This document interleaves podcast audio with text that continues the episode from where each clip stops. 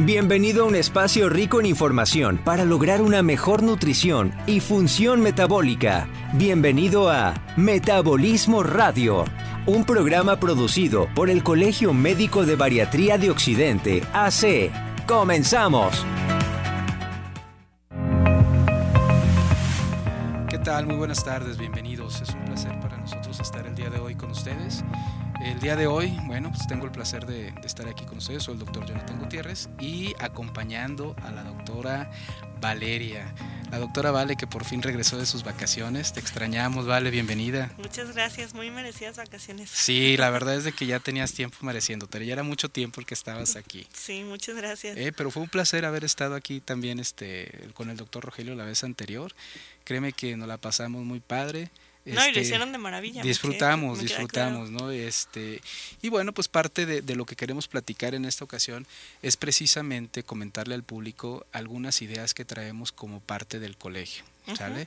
Hemos estado trabajando ya con el programa de radio desde hace cuánto tiempo? Un año. Un año, ya lo cumplimos. si no lo hemos cumplido, estamos próximos a.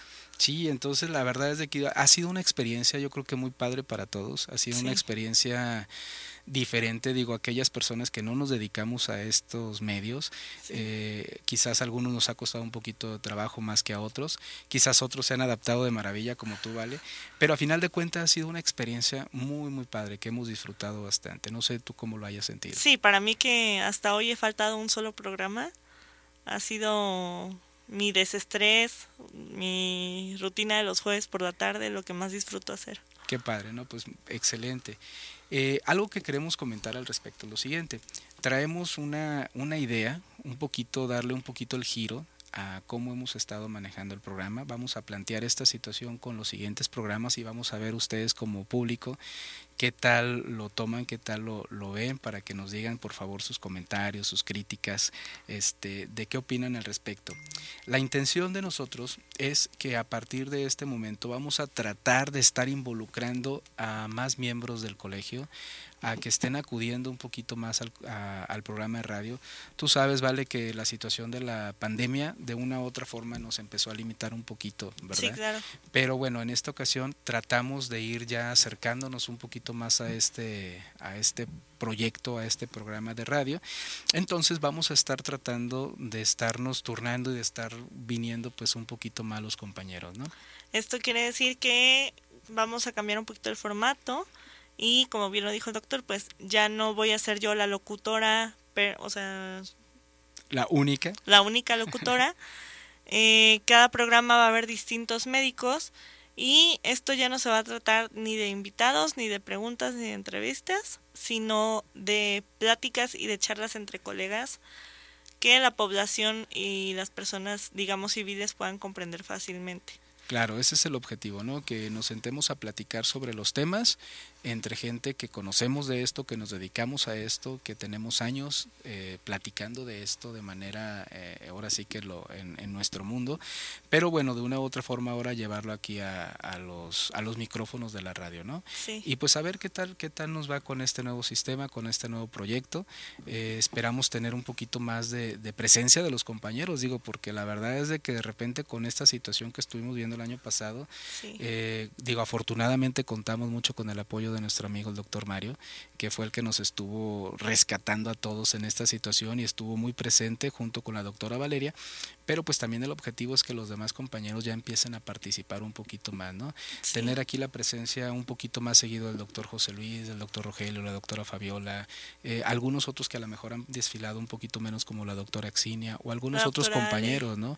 La doctora Ale, la doctora Rosa, este, en fin, en fin, son muchos y sería complicado mencionar a todos, pero sí eh, parte de los objetivos es estar eh, inmiscuyéndonos y mezclándonos e, y, interactuando un poquito más entre todos nosotros. ¿vale? Sí, claro, y créanme que voy a extrañar mucho el micrófono cada jueves, pero voy a seguir viniendo a lo mejor una vez al mes, a lo mejor cada seis semanas. No, tú vas a seguir teniendo presencia como siempre, no te preocupes por ello. Sí, no, aparte digo, hay que ser claros, la doctora Valeria se llenó de consulta y ya hasta los jueves los tiene saturados de consulta, entonces va a ganar a va a ganar más dinero. ¿sí? No, no, no, aquí el objetivo es pues de que todos vayan interactuando y de que los compañeros también se vayan inmiscuyendo un poquito más, este, ahora sí quedando un poquito más de su tiempo para estar este eh, ahora sí que reforzando, claro. Porque hay temas que, que nosotros no manejamos también como los demás Sí, cada, uno de nosotros a final de cuenta tenemos diferente, digo, tenemos el concepto bariátrico unificado, eso nos queda claro, y en este aspecto yo creo que todos comulgamos con la misma idea, ¿no vale?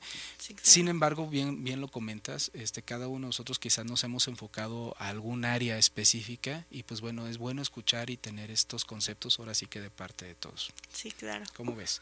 Entonces, bueno, pues ya entrando un poquito más en materia, el día de hoy vamos a platicar de un tema escabroso, de un tema que tanto la doctora Valeria como yo lo, llegamos a sufrir mucho como pacientes. Eh, y yo creo que es una situación que constantemente están viviendo muchos de nuestros pacientes, ¿no? Lo que es el autosabotaje, ¿vale? Y fíjese que me lo han pedido muchísimos pacientes que hablemos de eso, porque lo sufren ellos. Y hay pacientes que me dicen, quisiera cancelar mi próxima cita, porque a pesar de que me he portado muy bien, no, no logro hacer la dieta bien. Y entonces subí de peso y mejor la quiero aplazar otras dos semanas. Sí, no, y que desgraciadamente, no, no viendo esto desde un aspecto económico, viendo de esto desde un aspecto realmente como necesidad del paciente, es lo peor que pueden hacer. O sea, no, no, es que, no es que yo esté diciendo que qué malo que no van a ir a consulta conmigo. O sea, no, no es el área de que ah, dejé de ganar o dejé de tener esta consulta o esta cita, ¿no? Muchas veces los pacientes cuando hacen esta situación es, el, es como el punto clave para empezar a dejar, para empezar a alejarse de la dieta, ¿no? Sí. O sea, ya cuando empiezas a faltar a una cita, para que vuelvas a retomar otra vez la cita esa que dejaste pendiente, en la experiencia que tengo muchas veces te cuesta más trabajo decir, bueno, pues sí voy a ir. No, y agarran confianza y dicen, ah, quedan 15 días, el lunes empiezo o mañana empiezo. Sí, no, no, es que fíjate, todo ese tipo de situaciones quizás se nos hacen fácil en ese sentido, ¿no? Como pacientes, de decir, ah, bueno, ahorita ahorita a lo mejor no, no tengo chance, no tengo ganas, pero yo sé que el lunes voy a empezar mi dieta y, vamos postergando, vamos generando pues de que no, no hacemos las cosas en el momento. Yo me acuerdo perfecto cuando decidí empezar la dieta bien, que fue cuando bajé los 50 kilos, Ajá. y fue un jueves en la noche. Y me decía mi mamá, ¿por qué no te esperas hasta el lunes? Y le decía, es que ¿por qué me tengo que esperar hasta el lunes? Ya me he esperado muchos años. Sí, ya me he esperado mucho tiempo, ya tenía 19 años recién cumplidos. Ajá. Dije, la voy a empezar hoy, y era jueves en la noche. Y desde esa vez como que me quedó muy marcado que la dieta se empieza cuando uno decide. Sí, claro. Fíjate, te, has de acordar, no sé si, si, si te recuerdes que yo en alguna ocasión te comenté cuando yo inicié también este proceso dietético con el doctor Ponce como, como médico, que me dijo que a final de cuentas no, ¿verdad? Que yo me atendiera solito. Pero a lo que voy con el comentario es de que yo duré con el contacto del doctor Ponce pues prácticamente medio año. O sea, a mí, me, dijeron, ¿no? ¿sabes qué? Mira, te recomiendo este doctor, te va a ayudar a bajar de peso. Y, yo tenía el contacto. Y la verdad es de que este proceso de tomar la decisión, de ir postergando, de decir, bueno, es que ahorita no estoy listo, no estoy preparado, quizás psicológicamente, quizás emocionalmente, quizás económicamente, no lo sabemos. Este, cada uno de los pacientes tendrá sus motivos, ¿no? Pero, pero es un proceso que vivimos todo, decir, bueno, ahorita no, ahorita no, ahorita no. Aquí el objetivo, la parte trascendental sería que tomes la decisión y que digas, hoy. No, o sea, no es de que, bueno, mañana empiezo o la semana que entre, no, es hoy. Y es lo que me voy a llevar a la boca el día de hoy, ya tiene que ser un alimento sano. Sí, claro. Bueno, hoy y cuando el doctor Ponce tenga espacio, porque ya tiene ah, saturado de aquí a pues junio. Te digo que no me quiso atender, me dijo, no, yo no te voy a atender, tú solito, mejor aprende la bariatría y tú solito este, ponte a dieta, ¿no? Pero bueno, entrando en materia entonces, el autosabotaje. ¿Qué es el autosabotaje? Vámonos definiendo primero. El autosabotaje es cuando intentamos llevar una alimentación saludable y nosotros solitos nos metemos el pie y de algún modo inconsciente o conscientemente, la mayoría de las veces sin quererlo, rompemos la dieta y no la podemos retomar. Ok. Es algo, es, algo, que pasa muchísimo con los pacientes. ¿eh? Yo creo que, yo creo que no, no, digo, no te puedo decir una cifra porque no tenemos un estudio que nos respalde los porcentajes, ¿no? Pero tranquilamente, ¿qué será? Un 80% de los pacientes suspenden la dieta porque ellos mismos abandonaron la dieta. ¿Por qué cuestiones? Aquí analizaremos algunas de las, de las cuestiones que nosotros nos hemos observado, pero a final de cuentas aquí la parte clave es esto, ¿no? De que de repente de un día para otro dejaron la dieta. Yo desde, la, desde mi punto de vista, que es de la psicobariatría, he aprendido a respetar los procesos de los pacientes y sí les explico que lo mejor es que no abandonen su tratamiento, pero que respeto si, si lo desean abandonar. Ahora, yo tuve que tratar en terapia eso, porque yo decía, es que ¿por qué se van? ¿Qué hice mal? ¿Qué les dije que no les gustó? Y mi psicólogo me dijo, no tiene nada que ver contigo. Cuando el paciente no está listo, pues no está listo. Y es que a final de cuentas, digo, como médicos, y ahora sí que como médicos en general, no necesariamente o no específicamente la bariatría, pero como médicos tenemos que entender que a final de cuentas el que tiene la, decisión de hacer las cosas o no hacerlas es el paciente. Claro. O sea, ¿cuántas veces no lo vivimos con el diabético que, que deja de cuidarse y vuelve a, a, subir su azúcar o el del hipertenso que deja de cuidarse y vuelve a tener cifras altas de presión? En este caso, nosotros que nos dedicamos o nos enfocamos al paciente con sobrepeso y obesidad, pues pasa exactamente esto, ¿no? Hay que entender que la obesidad, bien lo hemos repetido muchas veces aquí en el programa, es una enfermedad crónico-degenerativa. Por lo tanto, es prácticamente una diabetes es una hipertensión desde el punto de vista metabólico, desde el punto de vista cronicidad y demás, ¿no? Claro. Entonces, a final de cuentas, si el paciente toma la decisión de no seguir, pues no es culpa de nosotros. Sí. O sea, obviamente nosotros en consulta pues vamos a esforzarnos por hacer todo lo posible por brindarles todas las herramientas para que el paciente continúe. No, y eh, o sea, lo que dice el doctor es completamente cierto. Yo incluso les hago talleres de acuarelas. Y ahí tratamos cuestiones emocionales y hubo pacientes que descubrieron que son artistas que jamás habían tocado unas acuarelas en su vida e hicieron unas cosas impresionantes. De verdad, como dice el doctor Jonathan, hacemos todo lo posible para que el paciente esté cómodo, esté a gusto y se quede pero pues a final de cuentas la decisión siempre va a recaer sobre ellos, ¿no? Aquí digo, ahorita que mencionas tú en relación a la psicobariatría, hay que entender que existen un grupo de pacientes que, que en algún momento de nuestra vida, yo creo que pasamos todos por ese proceso, este, donde hay cuestiones a lo mejor emocionales, cuestiones que, que trascienden un poquito más allá de solamente la cuestión de tener la tentación del alimento eh, donde a veces no podemos, no podemos o no sabemos manejar quizás estas emociones y eso es lo que a la mera nos lleva pues a romper, este proceso, ¿no? ¿Vale? Y no sé si conoce mucha gente, yo sí conozco mucha gente que deja de comer o empieza a alimentarse un poquito más saludable y comienza a fumar más y más y más. Y entonces un día fuman tanto que ya toda su familia los regaña y dejan el cigarro y entonces empiezan a romper la dieta y empiezan a comer mal y otra vez vuelven a subir de peso. Sí, fíjate, es un grupo de pacientes muy común. De hecho, una de las frases, tú, tú llegaste en algún momento a estar ahí junto con el doctor Mario Ponce, una de las frases que él les dice es, si tú fumas y vas a iniciar dieta, no dejes el cigarro. Sí. O sea, enfócate en, en seguir el plan alimenticio que te voy a dar, pero sigue fumando tú dirás como médico, así como que, a ver, espérate, o sea, tú médico le estás diciendo que siga fumando, pero bueno, a final de cuentas sabemos que es una adicción y no podemos quitar dos adicciones al mismo tiempo. Es muy complicado quitarles esta adicción por el carbohidrato y al mismo tiempo esta adicción por, por el tabaco. Era justo hace días me pasó con un paciente que se llama Manuel, le mando saludos hasta Mexicali eh, él me decía, ¿cómo? ¿No puedo dejar el cigarro? Y yo, no es que no puedas, es que ahorita por favor no me lo dejes. Porque si intentas quitarte varios vicios a la vez, vas a fracasar en todo rotundamente. Y al rato vas a estar fumando y echándote unos pingüinos, ay, perdón, unos pastelitos al mismo tiempo. sí, desgraciadamente pues eso, eso se da. Entonces, bueno, también hay que ir manejando un poquito las adicciones por partes en este sentido, ¿no? Sí, claro. A ver, tú como, como psicobariatra, emocionalmente, ya me mencionaste que un poquito lo de las acuarelas. ¿Qué otro tipo de cosas sueles hacer con tus pacientes? Los pongo a tejer, eh, los pongo a dibujar, los pongo a escribir. Hay, no sé si ha visto la película de Amélie. No. Es una película francesa que ganó muchos Oscars porque tiene música clásica, tiene, es una película muy bonita. Los primeros 10 minutos de la película describen a cada personaje en tercera persona. Por ejemplo, el papá de Amélie le disgusta tener que que orinar a un lado de otro hombre. Le disgusta tomarse el café frío en la mañana, pero le gusta limpiar su caja de herramientas, sacar todo y volverlo a ordenar. Y así con cada personaje. Entonces yo les pongo ejercicios de, por ejemplo, se van a presentar como en la película de Amelie, en tercera persona. A fulanita de tal le gusta que hagan esto y esto y esto con ella, o que, por ejemplo, yo dije, a mí me gusta tomar café, disfruto fumarme un cigarro de vez en cuando y no me gustan las mentiras. Y les mandé el ejemplo y todos los pacientes comenzaron a hacer eso y dijeron que reconocieron cosas de ellos que hace mucho tiempo no se acordaban.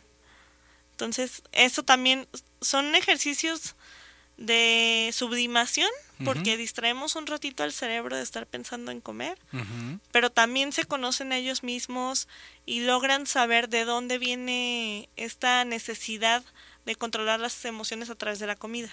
Okay. Son muchos ejercicios, algunos son hasta tontos, o parecieran tontos. No, pero a final de cuentas, digo, el resultado ahí está, ¿no? el resultado es bueno, sí. Digo, por el tipo de pacientes que tú sueles tener este y, y por cómo sueles dar el abordaje, me parece que está genial esta opción que les estás brindando.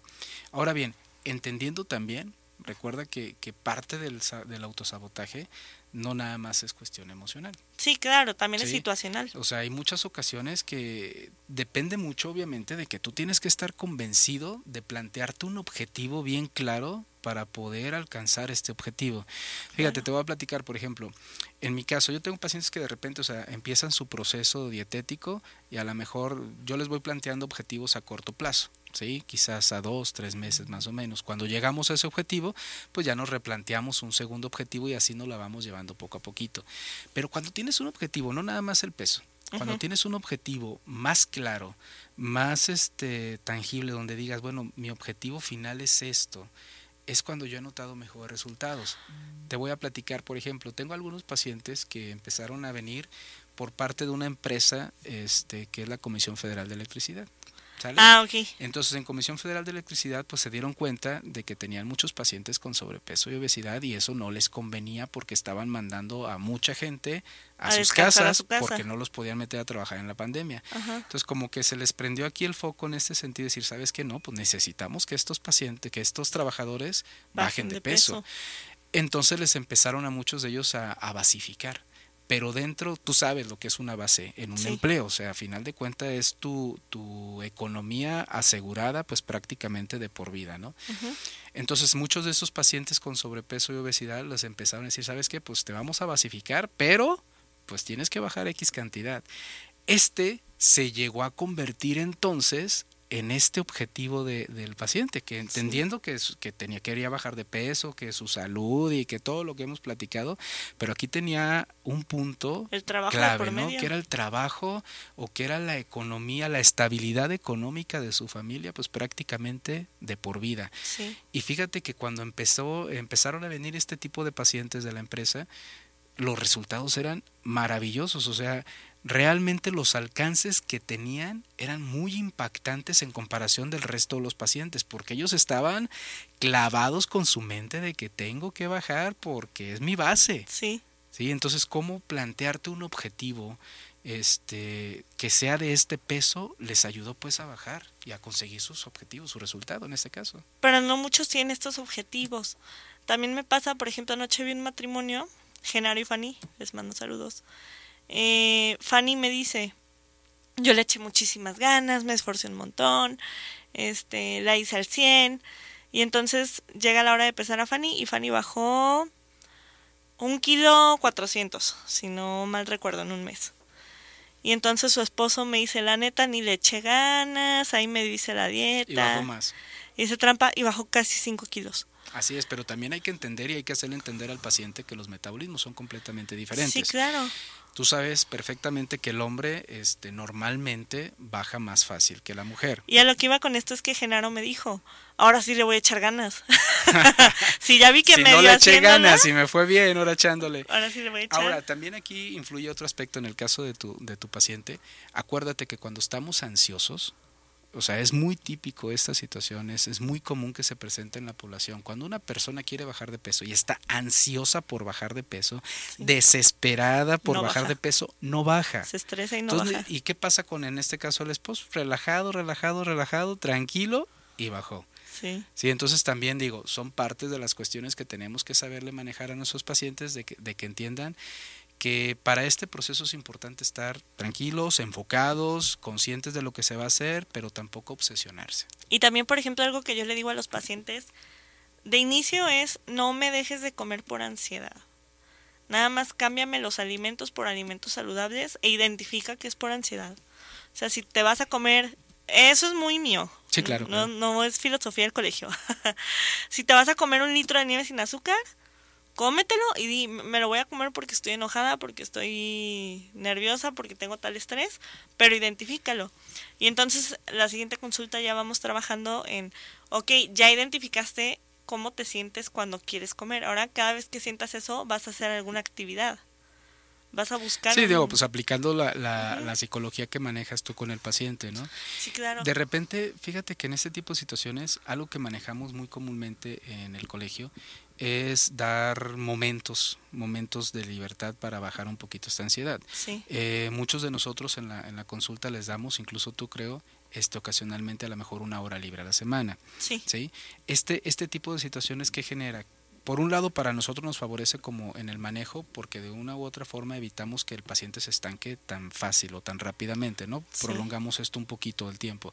Pero por otro lado para el paciente es un relax, es una este, disfrutan porque de repente pueden consumir, ya saben que cierto tipo de alimento que en la dieta o que en el plan alimenticio no está incluido, pero ya saben que el fin de semana van a tener su momento donde van a tener ese placer de poder consumir ese alimento, ¿no? Sí, que además psicológicamente entienden que pueden seguir comiendo lo que les gusta en el momento y la cantidad adecuados. Y fisiológicamente aumenta los niveles de una hormona que se llama leptina, que es la es. hormona de la saciedad. Y entonces me comen bien toda la semana, hacen su comida libre el fin de semana y la siguiente semana van a saciarse más rápido o más fácil. Ahora bien, hablando de este tema específicamente que estás comentando en relación a cuando llegan estos momentos de ansiedad, algo que nos puede generar, precisamente hablando del autosabotaje, algo que nos puede generar que caigamos en la trampa y que nos pongamos nosotros mismos el pie, eh, es tener las cosas a la mano.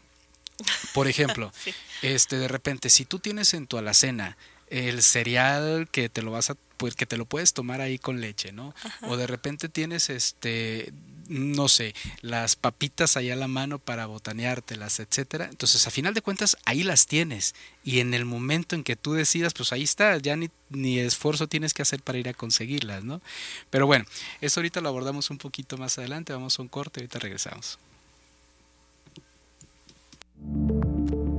Compártenos tus preguntas y comentarios vía WhatsApp al 3320 2125 93 o al teléfono en cabina 3338 1313 55. En un momento regresamos a Metabolismo Radio. Escúchanos en Spotify como Metabolismo Radio. Estamos de regreso.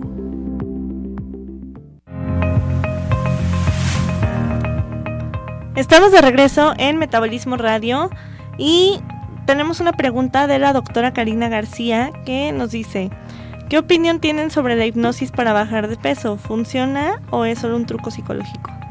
Sí, sí funciona.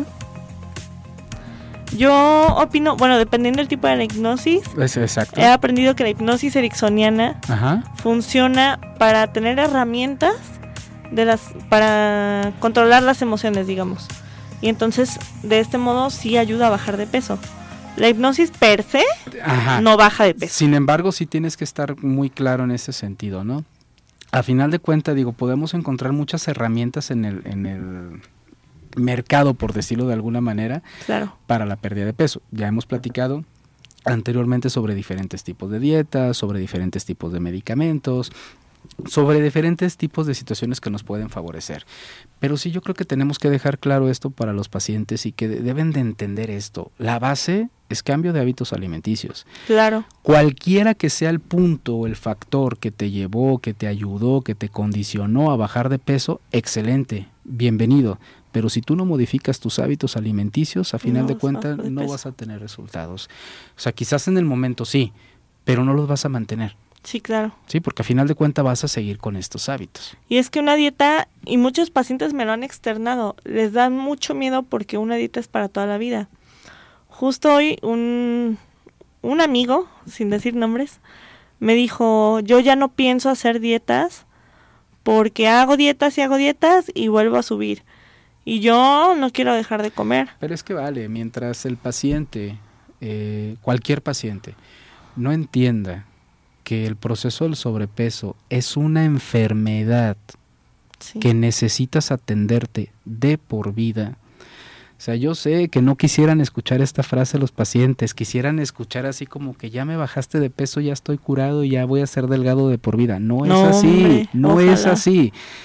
El sobrepeso y la obesidad es una enfermedad que está catalogada como una enfermedad crónico-degenerativa. Es una enfermedad que nos va a acompañar el resto de nuestra vida. Si tienes ahorita sobrepeso, obesidad, te pones en un plan alimenticio, vas a bajar, puedes bajar, claro, pero si, si dejas tú este plan, si tú regresas a los hábitos, tu cuerpo va a tender otra vez a regresar, tu adipocito vuelve a crecer, vuelves a acumular masa grasa, tejido graso. Entonces, a final de cuentas, volvemos al sobrepeso o la obesidad.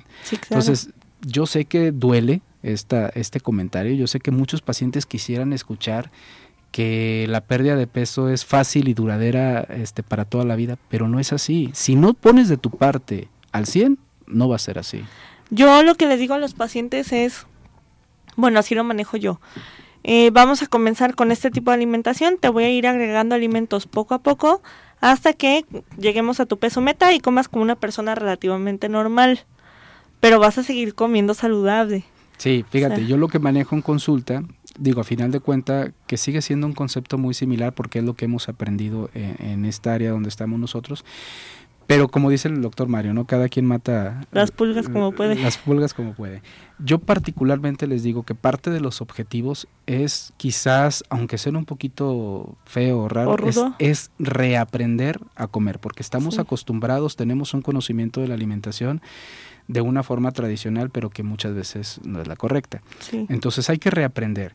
Y parte del objetivo es que tú, como paciente, aprendas a identificar alimentos que puedes comer prácticamente libre, toda tu vida, que aprendas, que aprendas a identificar alimentos de los cuales vas a poder comer de manera ocasional, moderada ¿sí?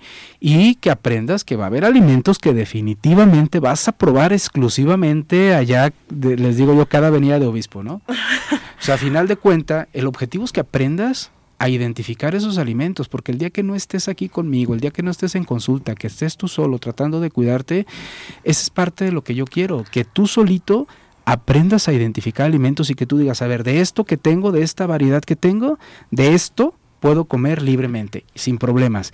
Y de este producto a lo mejor solamente voy a agarrar un pedacito, una probadita para saciar un poquito la ansiedad. Fíjese que el Día de Reyes eh, yo le dije a mis pacientes, si tienen ganas de comer rosca de Reyes, por favor cómansela. O sea, cómanse un pedacito de rosca, porque hoy es Día de Reyes hoy es día de comer rosca hoy se Puede. Hoy se puede. El problema es que se compra la rosca en estas megatiendas o mega supermercados y se dan rosca toda la semana. O comen o están dando pellizcadas de rosca. Sí, no, aquí hay que dejarle claro, ¿no? Parte de lo que queremos nosotros es que entienda de que este tipo de producto no lo puedes comer todos los días y menos en cantidades grandes, ¿no? Yo también de repente les digo, por ejemplo, para cuestiones de vacaciones, a ver, hay momentos en los cuales si estoy diciendo que no debemos de estar estresados para intentar bajar de peso, no debemos de estar angustiados, bueno, pues hay momentos en los que podemos tener libertades. Esa es mi forma de ver. Entonces, si va a llegar el cumpleaños de tu mamá y tienes la intención de ir con tu mamá y comer de lo que va a haber ahí, adelante, hazlo, no hay ningún problema. Pero siempre y cuando lo hagas de manera consciente. ¿Qué es esto? ¿Qué pasa? Que van a la fiesta, este, hubo pozole, le entraron al pozole, al pastel y regresan a la siguiente semana tristes, enojados porque rompieron la dieta, porque subieron de peso. A ver, espérate. Yo les digo, o sea, sí puedes romper, si lo vas a hacer, hazlo, adelante, pero que estés consciente de ello. No pasa nada, simplemente es esto. Sin culpa. El día que vas a romper, hazlo sin culpa, tranquilamente, disfruta el momento. Al día siguiente se acabó. Vamos, empezamos con tu proceso, continúas con tu objetivo y vuelve a echarle ganas. Y esto aplica también de repente cuando vienen las vacaciones, ¿no? A ver, doctor, pues es que me voy a ir de vacaciones, ¿qué hago? ¿Voy a seguir la dieta o no? Pues tú decides. A final de cuentas aquí tenemos tres caminos. Sí. ¿Sigues a dieta? tratas de cuidarte un poquito para no perder lo ya ganado, sí, así como que bueno, a lo mejor ya no voy a bajar porque estoy de vacaciones, pero tampoco subo de peso.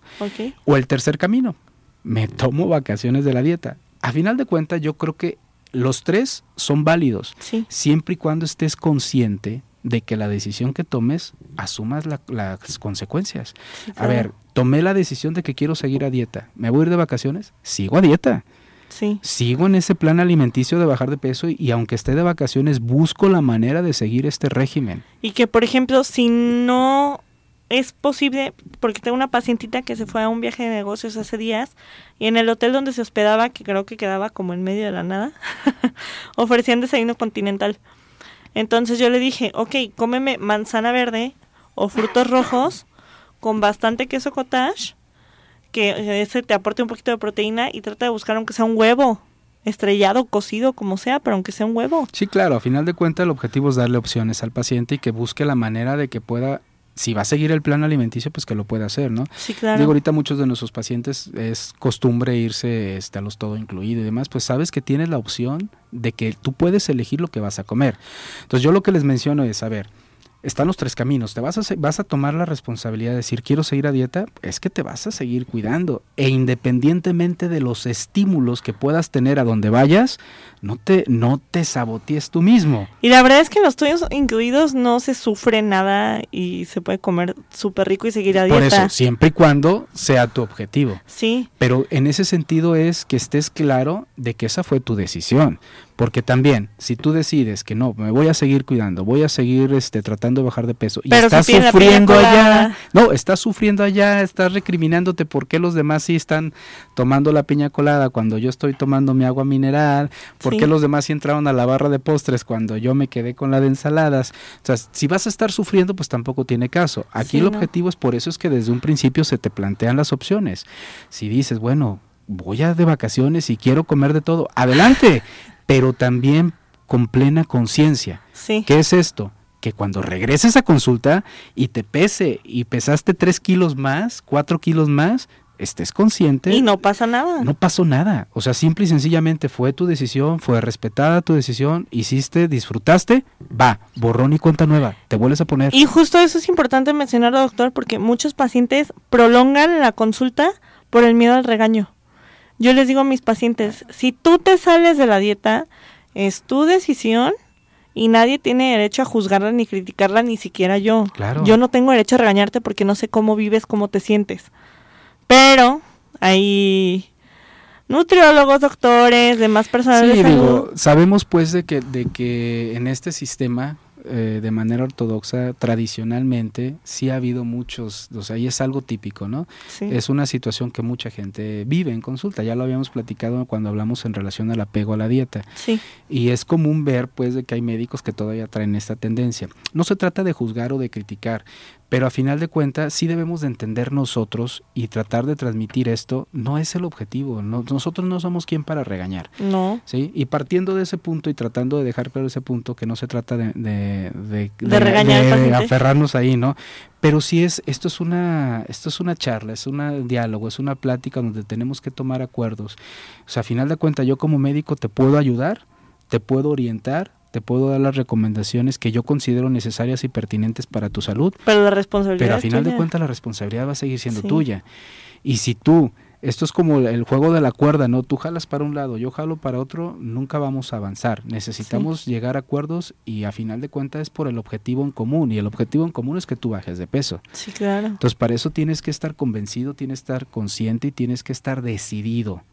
Mucha hacerlo. gente me pregunta, porque yo les he dicho en mis redes sociales que hasta que uno no está listo emocionalmente no va a bajar de peso, como usted lo dijo.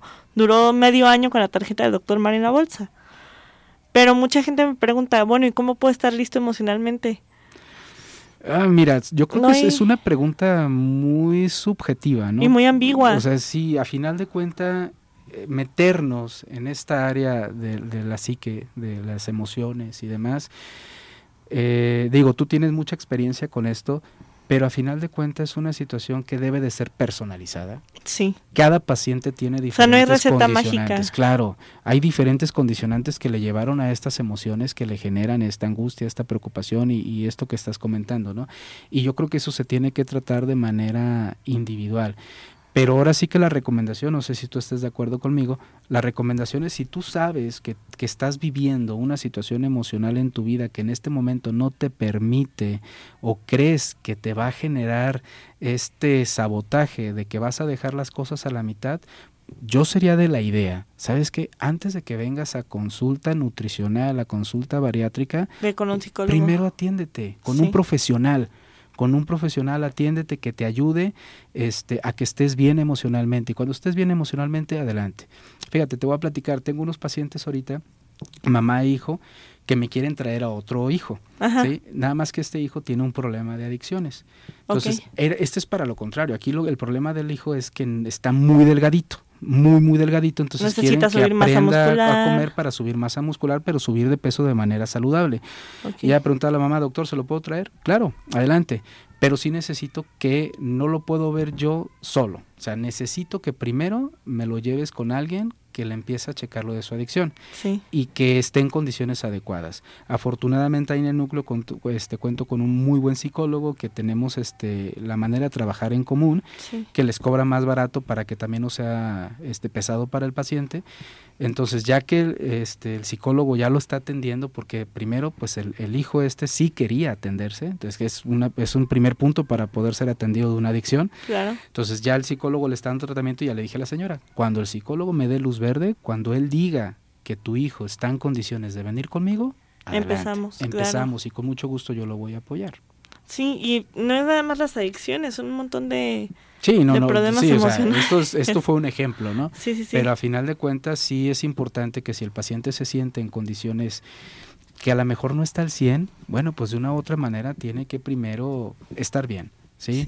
Estar consciente, estar tranquilo, que sepa lo que quiere, que esté, que le va a echar ganas, porque a final de cuentas también el ponernos a, en un plan alimenticio de este tipo, digo, no me gusta decir ponernos a dieta, pues, pero en un plan alimenticio de este tipo, pues requiere que estemos al 100, porque si no estamos al 100 va a fracasar. Esto es una crónica de una muerte anunciada. Claro. A mí me preguntan muchas veces cuando buscan mis servicios, me dicen, pero tú me das la terapia también o cómo? Y les digo, no. Yo identifico te ayudo a ponerle nombre a tus emociones que te llevaron a tener un sobrepeso. Y si veo que de verdad tienes un problema ya un poquito más severo, te derivo con un especialista. O sea, yo te voy a ayudar a manejar las emociones en torno a la comida y el peso. Sí, digo, a final de cuentas es importante y qué bueno que manejes en este caso pues también el área psicológica del paciente pero hay que entender que existe el especialista el que debe de tratar ese tipo de personas. Sí, claro. Y que ellos lo entiendan también, ¿no? Sí. Vamos a un corte y enseguida regresamos. Compártenos tus preguntas y comentarios vía WhatsApp al 3320 2125 93 o al teléfono en cabina 3338 131355 55. En un momento regresamos a Metabolismo Radio. Escúchanos en Spotify como Metabolismo Radio. Estamos de regreso. Estamos de regreso en Metabolismo Radio y estamos platicando sobre el autosabotaje a la hora de hacer dietas. Eh, yo le platicaba al doctor Jonathan que hay algunos puntos que podemos hacer para evitarlos eh, y me gustaría que los comentáramos. A lo mejor de principio abrazar el cambio aceptar eh, la nueva alimentación que el bariatra o el nutribariatra nos propone, que saber que no vamos a comer horrible y que no vamos a sufrir el resto de nuestra vida. Pero pues hay pacientes que piensan que dieta es igual a sufrimiento. Fíjate que es algo desgraciadamente que se presenta mucho, ¿no? Incluso yo he llegado a tener algunos pacientes que suspenden la dieta antes de iniciarla. O sea, de entrada me, me, me, hiciste que me recordara un paciente específicamente que cuando le empecé a platicar, porque bueno, venimos acostumbrados a un esquema ortodoxo de, dietas hipocalóricas, donde hay mucha restricción, donde te dan porciones muy contaditas, y es algo que muy comúnmente este, los que nos ponemos a dieta, pues empezamos a vivir hambres, angustias, desesperación porque queremos comer y ya se nos acabaron las porciones que nos tocaban. Sí Entonces, cuando estaba platicando con este paciente y le empiezo a decir, mire, ahorita no vamos a empezar con porciones, vamos, o sea, de manera libre, sin problema, nada más hay que respetar el tipo de alimento que le estoy recomendando y sin problema, si tienes hambre puedes volver a comer, no te tienes que afligir. Y le, yo le veía la cara y los ojos así como que, ¿eh? O sea, ¿en serio me está diciendo que voy a comer todo eso que me está diciendo, lo puedo comer? Y, automáticamente ya se bloqueaba. Porque él esperaba forzosamente que le diera poco alimento. Y pensaba es que no, yo no voy a, yo no voy a bajar de peso así. O sea, con todo lo que usted me está diciendo que coma, es mucho. O sea, ¿cómo ya venimos acostumbrados? Las creencias erróneas, sí, claro. Y también, o sea, estas creencias de que me pongo a dieta, pues esto al vapor insípido y horrible como la comida del nada hospital. Que ver, nada que ver, fíjate, que también es algo que muy comúnmente manejamos en consulta, ¿no? No se trata de que sea el bistec eh, a la plancha con nopalitos, eh, la pechuga de, pollo con brócoli, con brócoli el atún forzosamente, o sea, que debe de ser la ensalada siempre. No, o sea, hay formas, hay maneras de irle dando palatividad a los alimentos y que a lo mejor el mismo alimento lo puedo preparar de diferentes formas, de tal manera que no necesariamente lo tengo que consumir forzosamente como yo pensaría que tendría que ser, ¿no? Que es el, la carne a la plancha y la ensaladita a un lado y se acabó. Que no, que pueden ser a lo mejor hamburguesas, brochetas, pacholas. Sí, no, fajitas de pollo, res, camarón, eh, carnita a la mexicana, lomo de puerco, este, chilito, etcétera, etcétera, etcétera. De hecho, ahora, digo, también una barrera muy importante creo yo para el autosabotaje es que yo ya estoy acostumbrada y yo ya vivo a dieta desde que empecé mi formación como bariatra. Ya van a ser dos años. Entonces, cuando voy a algún restaurante, que por ejemplo la semana pasada fui al estado de Sinaloa, eh, íbamos a los tacos. Y entonces yo decía, ¿me das un taco con queso sin la tortilla? Y la gente me decía, ¿qué? Y yo, sí, un taco con queso sin la tortilla. Y lo tenía que repetir varias veces. Entonces había gente a mi alrededor que a lo mejor le daba pena, que a lo mejor decían, ay, está rara. Y yo les decía, pues no me importa, la que se lo va a comer soy yo. Sí, pues al final de cuentas, claro. O por ejemplo, íbamos a los mariscos y yo decía, me das una torre de atún sin la tostada de abajo. No, pero que se va a deformar, pues ¿qué tiene? Pues que se deforme. Ajá. Fíjate que, que es algo que yo les comento también a los pacientes. Tenemos, y eso lo manejé mucho eh, cuando veo pacientes diabéticos. Ajá.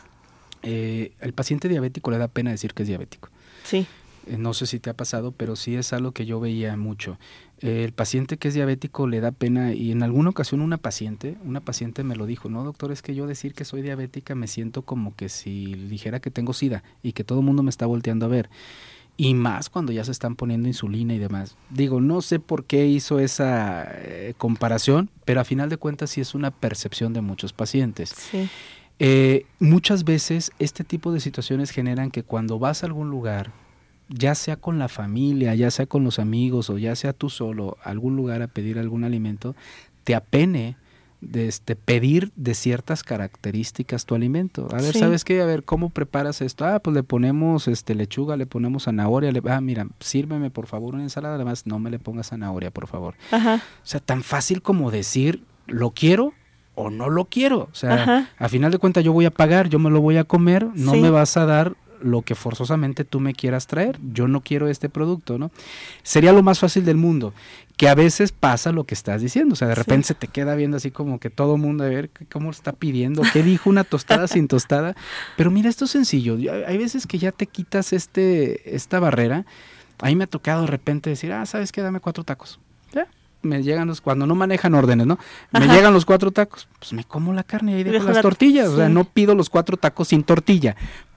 ¿Sí? sí, sí, Entonces yo pido como cualquier no, yo sí Soy bien exigente. no sé si porque tengo este trastorno obsesivo compulsivo, pero yo sí soy ¿Será? bien payasa en ese aspecto y mi novio le voy a platicar una anécdota muy chistosa. Una vez fuimos al pozole. Entonces yo le dije a la señora, "Me da un pozole grande." Sin grano. Sin grano con este maciza o no me acuerdo qué le pedí. Y mi novio me dijo, pídelo como va y te comes todo menos el grano. Y yo, no, es que si lo pido como va, o sea, el grano ocupa mucho espacio, yo quiero echarle la verdura, quiero más caldo. ¿Me la cree? Que me dice mi novio, voltea a ver a la señora Y la señora estaba sacando de mi plato con su mano los granos que se le fueron. No, obviamente eh, cené con mucho asco, lo poquito que Ah, pude cenar. Pero, ay, no, no, no, me acuerdo y digo, qué asco. También esa es una barrera muy importante, Sí, claro. que la gente no entiende que a veces no, no comemos como los demás y que tienen que respetar eso incluso si quieren vender. Pero y a final de cuenta, vale, esta condicionante que estás mencionando va de la mano o va muy pegada a tu mismo amor propio que tengas, Sí. a tu misma convicción que tengas. O sea, si tú estás decidido, estás convencido de lo que quieres hacer, pues ahora sí que te valga lo que los demás opinen o piensen o digan. Sí. Sí, o sea, a final de, de todo esto, lo que tú buscas es tu salud.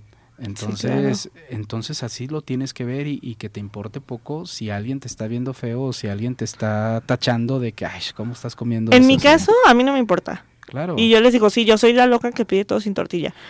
Pero, pero- esto hay que llevarlo hacia los pacientes. Exacto, a eso Sí. iba. O sea, esto tenemos que hacer entender al paciente en consulta y ahorita que mucha gente pues que nos está escuchando, es algo que queremos que se les quede, o sea, es importante que entendamos que el que si nos estamos poniendo en este plan alimenticio, en esta dieta es porque nosotros queremos estar bien, queremos estar sanos, queremos vernos bien, queremos un objetivo como aquel que quiere conseguir la base, ¿no? Sí, Entonces, si nosotros somos los que queremos eso, pues debemos de enfocarnos que es nosotros y lo que nosotros pidamos y como nosotros pidamos y es nuestra decisión. y que eso es parte de asumir nuestra responsabilidad. Claro. Y es, y es, y es que desgraciadamente, vale, estos aspectos o este aspectos, yo creo que es uno de los más comunes o de los que más se presentan precisamente en este autosabotaje que nos ponemos, ¿no? Claro, que no, o sea, no podemos llegar a reclamarle al bariatra cuando no hemos hecho las cosas. Sin embargo, ¿cuántos pacientes no hay que llegan y nos reclaman? Y entonces, hay pacientes que me han llegado a gritar y ellos mismos me dicen, no hice la dieta y me gritan porque no bajaron. Y la técnica que hago yo, que ya se las voy a, spoile- a spoilear, yo tengo un espejo escondido en mi, en mi escritorio. Entonces cuando me empiezan a gritar les pongo el espejo. Y se quedan como sorprendidos, porque les digo, pues la responsabilidad es tuya, grítate tú. Ay, doctora, yo no sé qué pacientes tienes para que te griten, pero... de No, todo, no, no, manejo no de es- todo. No es este, no, no, no. Sí, desgraciadamente muchos pacientes no, no están comprometidos y a veces eso es lo que les ocasiona precisamente que no se pueden apegar. Sí, Parte claro. de los consejos que el día de hoy yo creo que dejaría es esta situación, ¿no? Primero, antes de iniciar con tu proceso dietético, debes de estar emocionalmente estable, debes Sí, de claro. estar tranquilo. Si vienes de un ambiente de sufrimiento, vienes de un ambiente que está complicado, te va a costar muchísimo más trabajo. Que muchas, bueno, algunas veces eso impulsa al paciente. Puede ser, o sea, puedes tomar esto en lugar de un, de un aspecto que te deprima y que te, su- eh, que te meta en un problema más grave, puedes utilizar esta situación para que te impulse a alcanzar Sí, hay piedras de tropiezo y piedras de Sí, impulso. Pero esto necesitas estar convencido de que así lo vas a utilizar y necesitas estar convencido de que realmente estás comprometido para iniciar el plan alimenticio. Sí. ¿Cuántas veces, desgraciadamente, en la casa tenemos de repente muchos factores que influyen, muchas situaciones que están en nuestro entorno porque no vivimos solos? Sí. Hay gente que vive con nosotros que a lo mejor no quiere seguir el plan alimenticio, no va a seguir la dieta, ya lo habíamos platicado. y no tienen por qué. Y no, no se les va a obligar, que lo ideal sería que, que, esto fuera de una forma más familiar, sobre todo apoyando a aquella persona que se está poniendo a dieta, pero no se trata de que todos tienen la obligación de hacerlo. Sin embargo, pues a final de cuentas tenemos que estar nosotros como claros en que vamos a tener muchos estímulos. ¿Sí? Sí. Vamos a tener estímulos en casa, vamos a tener estímulos en el trabajo, vamos uno a tener tiene que estímulos en la mantenerse firme. escuela y tenemos que estar convencidos y, y ahora sí que comprometidos con nuestro objetivo, ¿vale? Sí, claro. Tengo un mensaje de la doctora Ale Pérez que nos dice, hola, buenas tardes, yo realizo ejercicio, incluso caminata y me ayuda a sublimar la ansiedad por los carbohidratos. Ay, doctora, ¿quién fuera tú? Yo no corro ni atrás del de los Ay, elotes. pero la doctora Ale, este, pues es una, es una atleta. Y a- Es y de alto rendimiento. De alto rendimiento, ¿no? Y a- pero fíjate, a fin, a- a fin de todo esto, sí es cierto, o sea, tú manejas de repente con alguno de tus pacientes eh, que les has metido un poquito que las acuarelas o que busquen alguna actividad lúdica que les pueda ayudar, ¿no? y, y, pues esto les, les viene a beneficiar. Habrá quienes como la doctora este, Ale, compañera Se ponen de a nosotros, correr. eh, el deporte les va a ayudar muchísimo a, a calmar esta ansiedad. Habrá quienes pues no disfruten ninguna de estas condicionantes o no tengan el tiempo para hacer alguna de estas condicionantes y que tienen que enfrentarse a que día a día tienen que decir, hoy tengo que seguir bien. Como este un plan". alcohólico, solo sí, por hoy. solo por hoy. Y si hoy tengo este estímulo, a ver, volteate para otro lado. Sí, claro. ¿sí? Hoy, por ejemplo, en la mañana que llegamos, hoy tuvimos una jornada un poquito complicada en el trabajo y no tuve chance de sentarme a desayunar en forma. Entonces, este, mi hija, pues ahí tenía unos taquitos de barbacoa y me dijo, pues cómete uno aunque sea, ¿no? Ujú. Le digo, ¿sabes qué? No. O sea, pude haber dicho, pues sí, me lo como porque ya no tuve otra opción. Dije, no, ¿sabes qué? Ahorita aquí tengo una bolsa de chicharrones y me la voy a comer en lo, este, en lo que tengo la posibilidad ya de llegar a comer.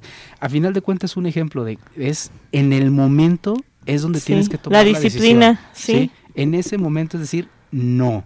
Nos dice la doctora Karina García, en la actualidad se han difundido una gran cantidad y variedad de métodos o técnicas para bajar de peso, sin embargo, no todo es adecuado para todos y creo que incluso puede ser riesgoso la no recomendación profesional. Estamos pasando por una fase de transición psicológica y creo que el hecho de no conseguir el peso ideal puede conllevar a una frustración y sentido de fracaso. ¿Qué recomendación pueden hacer ustedes para trabajar desde un aspecto más individual? Ay, es que por eso existe el activismo y, y este movimiento que se llama positivismo corporal, que festeja la variabilidad y la diversidad de los cuerpos. Hay que entender que cada cuerpo es diferente, que el peso ideal no existe. Para mí el peso ideal es cuando mi paciente está metabólicamente sano, pero además se siente guapo o bonita y feliz. Pero eso ya es, como dijo la doctora, meramente individual, Sí, creo yo. Desgraciadamente no podemos unificar todo un concepto, ¿no? Sí, desde lo que mencionamos hace ratito en relación a los problemas emocionales, tiene que ser completamente individual y eso no es que exista una recomendación general, eso lo vas a vivir al día a día en la consulta y dependiendo las características de tu paciente es como vas a poder apoyar y orientar. Sí, claro. Lamentablemente ya se nos acabó el tiempo, nos quedó muy cortito el programa. Muchas gracias por escucharnos. Por favor, escúchenos el próximo jueves. El Eh. próximo jueves no va a haber programa yo creo que repetido porque es Semana Santa, nos veríamos yo creo que hasta dentro de dos Hasta jueves dentro de más. dos jueves más. Sí, un placer compartir micrófonos contigo, vale. Igualmente. Y no olviden escucharnos en Spotify. Muchas gracias, les mando un abrazo.